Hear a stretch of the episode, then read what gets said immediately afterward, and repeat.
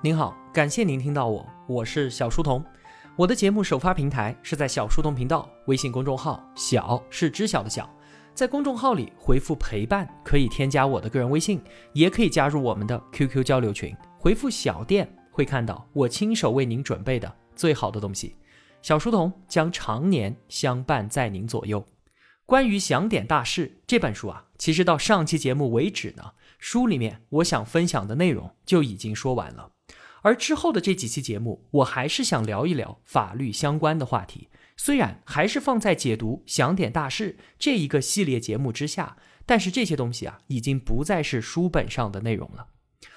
之前我们用了五期节目，可以说是把法律从神坛上给彻底拽了下来。法律的终极使命，并不是实现公平和正义，而只是维护社会秩序，定分止争。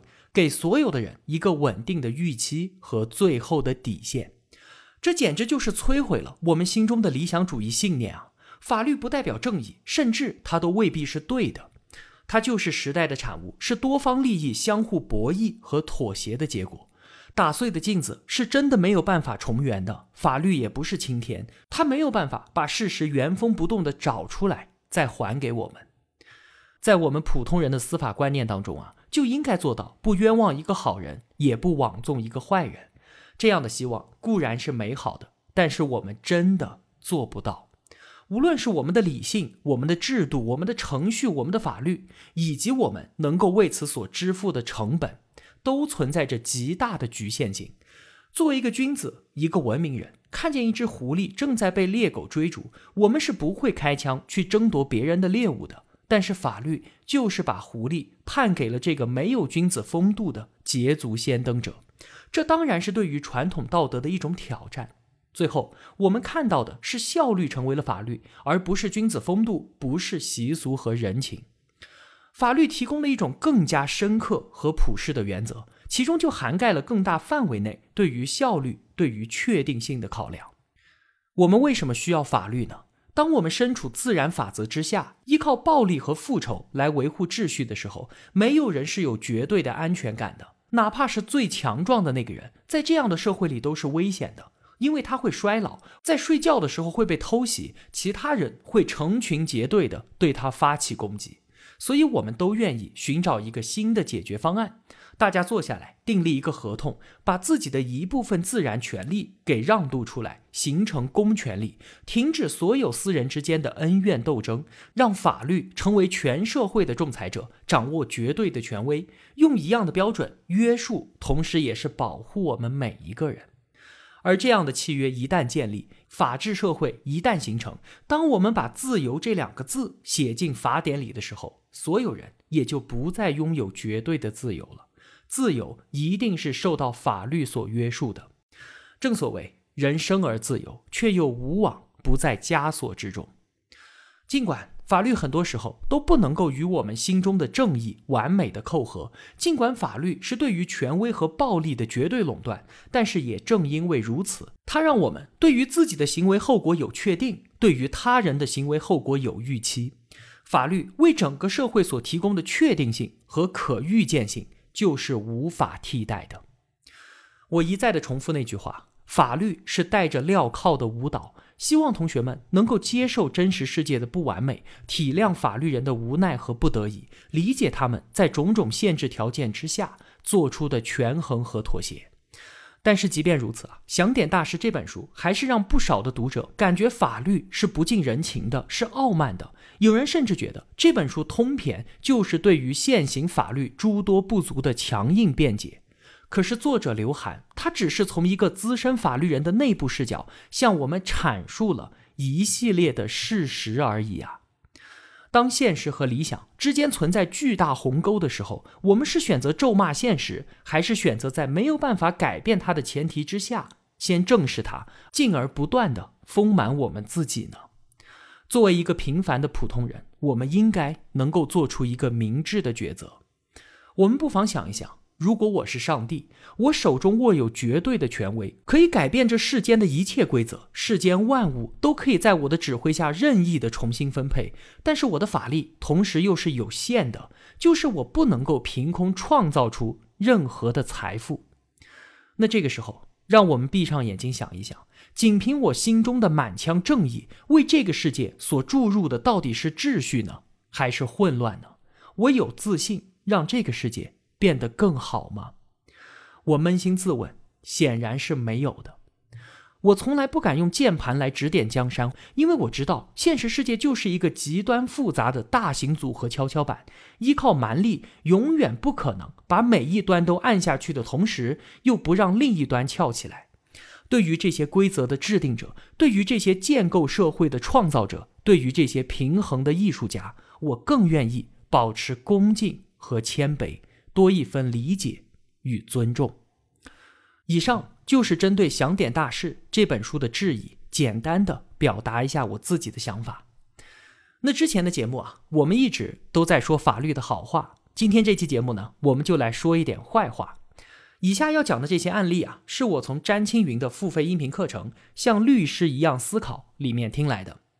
一个社会当然不能没有法治，可是如果太过于法治呢？比方说今天的美国。就有很多人认为啊，这就是一个过度法制化的社会，打官司这件事儿甚至已经开始被滥用了。分享两个有趣的案例啊。第一个，一九九二年，有一位叫做斯黛拉的老太太，她开车买了一杯麦当劳的咖啡，然后在开车的时候呢，她很自然的把咖啡夹在两腿中间，打开来加奶加糖，结果呢，咖啡洒了出来，烫伤了她自己，还挺严重的，有百分之六的皮肤三级烧伤。于是呢，斯黛拉太太就把麦当劳给告上了法庭。这杯咖啡啊，可不是麦当劳的员工在递给老太太的时候洒出来的，而是他自己弄的。为什么他还能够起诉呢？因为啊，他的律师认为，麦当劳的咖啡要求控制在八十二到八十八度之间，这个温度可以很快的造成三级烧伤。麦当劳完全能够预见会发生这样的事情，但是他还是这么做了。所以呢，存在疏忽和过失，最后结果怎么样？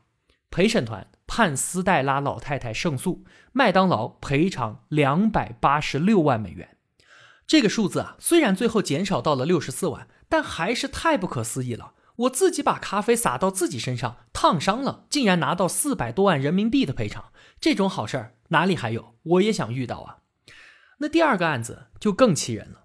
二零零五年，一个叫做皮尔森的人把一家干洗店给告上了法庭。怎么回事呢？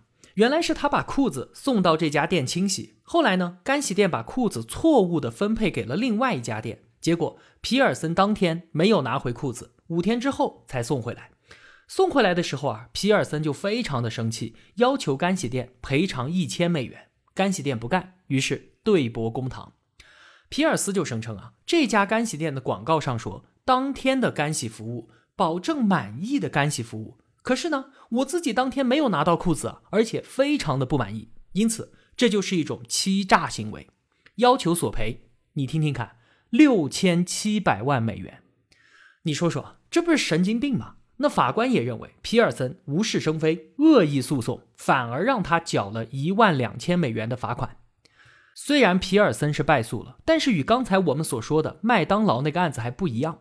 那个案子麦当劳输了，但是他可是一家大企业啊，几十万的赔偿根本就不算什么。可是这起诉讼当中的干洗店呢，是一个韩国移民开的小店，案发的时候呢，引起了公愤，很多韩国移民纷纷捐款给这家干洗店，让他应诉。可是长时间的诉讼过程以及法律费用的不断叠加，最终还是把他给拖垮了。也可能是这位韩国老板真的怕了，一条裤子弄错了，结果人家要求索赔六千多万。他最后还是选择关掉了干洗店。很多人啊，在控诉美国过度法制化、打官司被滥用的时候，都爱引用这个故事，它就很好的体现了司法程序对于小企业主的伤害。而且啊，这家干洗店还算是幸运的了。美国一年有四千多万件针对企业商家的诉讼，其中绝大多数不像这家干洗店可以得到各方面的支持，最后呢，也拿到了一个合理的结果。更多的小商家根本就不想冒风险把官司给打下去，于是选择花钱庭外和解。那除了个人对于商家发起的诉讼之外，很多的初创公司，特别是在互联网领域，他们所要面对的是大公司发起的知识产权或者是其他的侵权诉讼。这些大公司手里握有大量的资金和人力资源，他们的目标根本就不是胜诉，而是就靠官司把竞争对手给拖垮。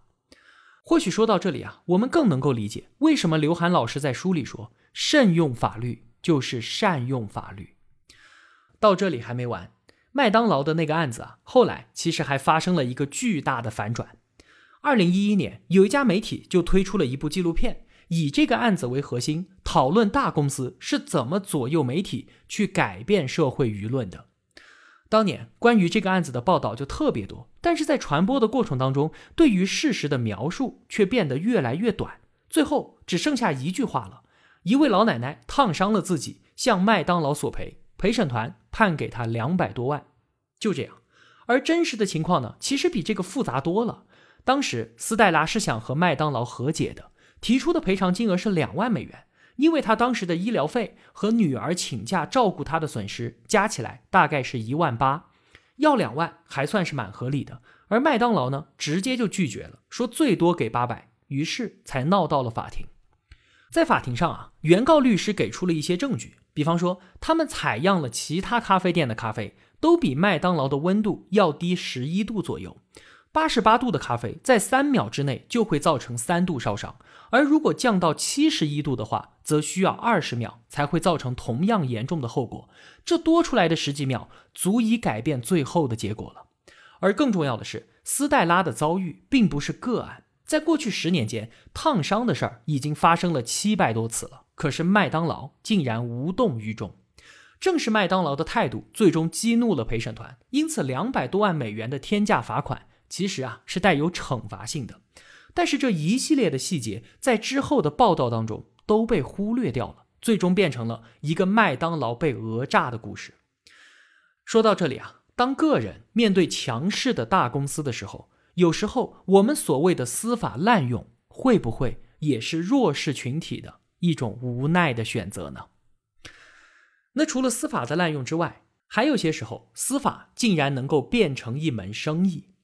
在美国有一个法律制度叫做集体诉讼，什么意思呢？比方说，我买了一辆大众的汽车，但是在使用的过程当中呢，我发现这辆车有一个严重的技术缺陷，我的利益当然是遭受到了损害。而可以想见的是啊，这款车不是只卖给我一个人的，这个技术缺陷可能存在于同一个批次，甚至是同一个型号的车辆上，受到影响的不仅仅是我一个人，而是一个集体。那么，在这个集体诉讼的制度之下，我不仅可以代表我个人，甚至我可以代表同一个集体去起诉大众。我只需要从理论上推断这个集体的存在就可以了，而不需要在现实当中真的找到并且认识这些人。詹青云啊，他就说自己在美国，每过一段时间呢，就会收到一封邮件，比方说有一个集体诉讼的案子已经成立了，是告沃尔玛的。你在沃尔玛呢也有消费记录，所以你也是集体诉讼当中的一员。你现在可以选择是否加入这个集体。如果是默认的话，那未来这个案子打赢了就可以跟着分钱，也就是几十美金了，钱不多，但是分钱的人是很多的，可能涉及成百上千万人。那如果打输了，不会有任何的损失，但是之后呢，你自己也就不能够再以同样的名义再去告沃尔玛了。其实啊。这么多人当中，没有哪个人是有足够的动力去发起这样一个诉讼的。毕竟要花费很多的时间和精力，最后拿到的赔偿也是非常的少。但是有一类人特别的有动力，他们就是把这个司法制度变成了一门生意。这就是代表整个集体的原告律师。比方说，大众汽车技术缺陷的事情被媒体给曝光出来了。那一位原告律师就赶紧找到我，因为我就是这款车的车主，然后跟我谈向大众公司提起集体诉讼，我自己不用掏钱，所有的费用都由他来支付。官司打赢了，大家分钱；打输了，他自己承担全部损失。这对于我来说啊，当然是一个天上掉馅饼的事情；而对于原告律师来说呢，这就是一门生意嘛。他自己垫钱打官司，所以如果最后打赢了，就不是只拿几十块钱了，而是拿最终总赔偿的三分之一。这个设置啊，感觉非常的合理，因为除了被起诉的大公司之外，所有人都是皆大欢喜的，所以就有大量的律师都在做这件事儿。特别是有大新闻出现的时候，是很多律师找到自己的原告代表，然后去法院争夺起诉这个案子，由法官来决定案子归谁。你想想看，这样的制度安排，当然就引起了很多很多的批评。很多人就觉得，这把司法变成了一门生意，非常的可笑和荒唐，简直就是对于整个司法体系的侮辱。但是呢，这样的制度安排也是有它的价值的，起码它成为了一种强有力的监督力量。在美国啊，大公司做事儿是谨小慎微的。因为不仅有监管部门，还有这些数不清的唯利是图的原告律师，天天盯着他们，等他们犯错。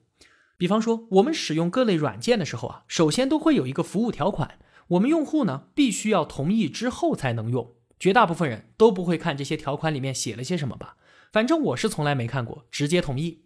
但是那些原告律师会仔仔细细的看这些条款。因为当中如果出现了问题，他欺骗的可是所有在使用这个软件的人，这就是一个能赚钱的集体诉讼案啊！而这种形式的监管力量确实是非常有效的。你看，即便是在以法治著称的美国，依然在很多的司法制度上为人们所诟病。但是如果真的把这些现在看来极为不妥的制度安排给直接删除，会怎么样呢？我们得到的必然不是天下太平，而是会看到更多的混乱和不如意。为什么呢？因为现有的安排其实很有可能是之前一个问题的解决方案，因为它的存在，所以之前的问题被屏蔽掉了，我们已经看不到了。而现在新的问题出现，我们应该向前走，去寻找新的解决方案，而绝对不是开倒车，把眼下的一切推倒重来。我们人类就是这样从历史当中一步一步走过来的。遇到问题，拿出解决方案，解决方案带来的新问题，我们再针对性的给出新的方案，不断的螺旋上升，层累出今天的一切。我们都是站在巨人的肩膀之上，当然应该肯定前人的智慧和贡献，然后运用我们自己的智慧应对这个时代向我们提出的新问题。关于法律这个话题的节目啊。到这儿还没完，后面的节目呢，我想和你聊一聊，在此前多次提到的被誉为世纪大审判的辛普森案。超级黑人球星辛普森被检察官起诉，亲手杀害了他的前妻，一系列证据可以说是铁证如山。但是就在辛普森倾家荡产所聘请的律师梦之队的帮助之下，陪审团竟然最终判辛普森无罪。这个故事啊，几度反转，比电影大片还要精彩。难道说有钱真的可以为所欲为吗？在审判结束之后，媒体采访了不少的路人，说你觉得辛普森杀人了吗？当然。那如果你是陪审团，你会判辛普森无罪吗？当然。你看，为什么会出现如此匪夷所思的回答呢？为什么美国人会放过这个恶魔？难道他们不觉得坏人就是要受到应有的制裁吗？为什么会说让一个杀人犯逍遥法外，正义的缺席却是为了实现一个更大的正义呢？这些问题啊，我们就留在下期节目当中再为同学们一一解答。好了，今天就聊这么多吧。如果我有帮助到您，也希望您愿意帮助我。一个人能够走多远，关键在于与谁同行。我用跨越山海的一路相伴，希望得到您用金钱的称赞。通过喜马拉雅音频上的红色小购物车按钮，也能进入小店。愿生活中所有的美好都不被辜负，期待您的光临。我是小书童，我在小书童频道与您不见不散。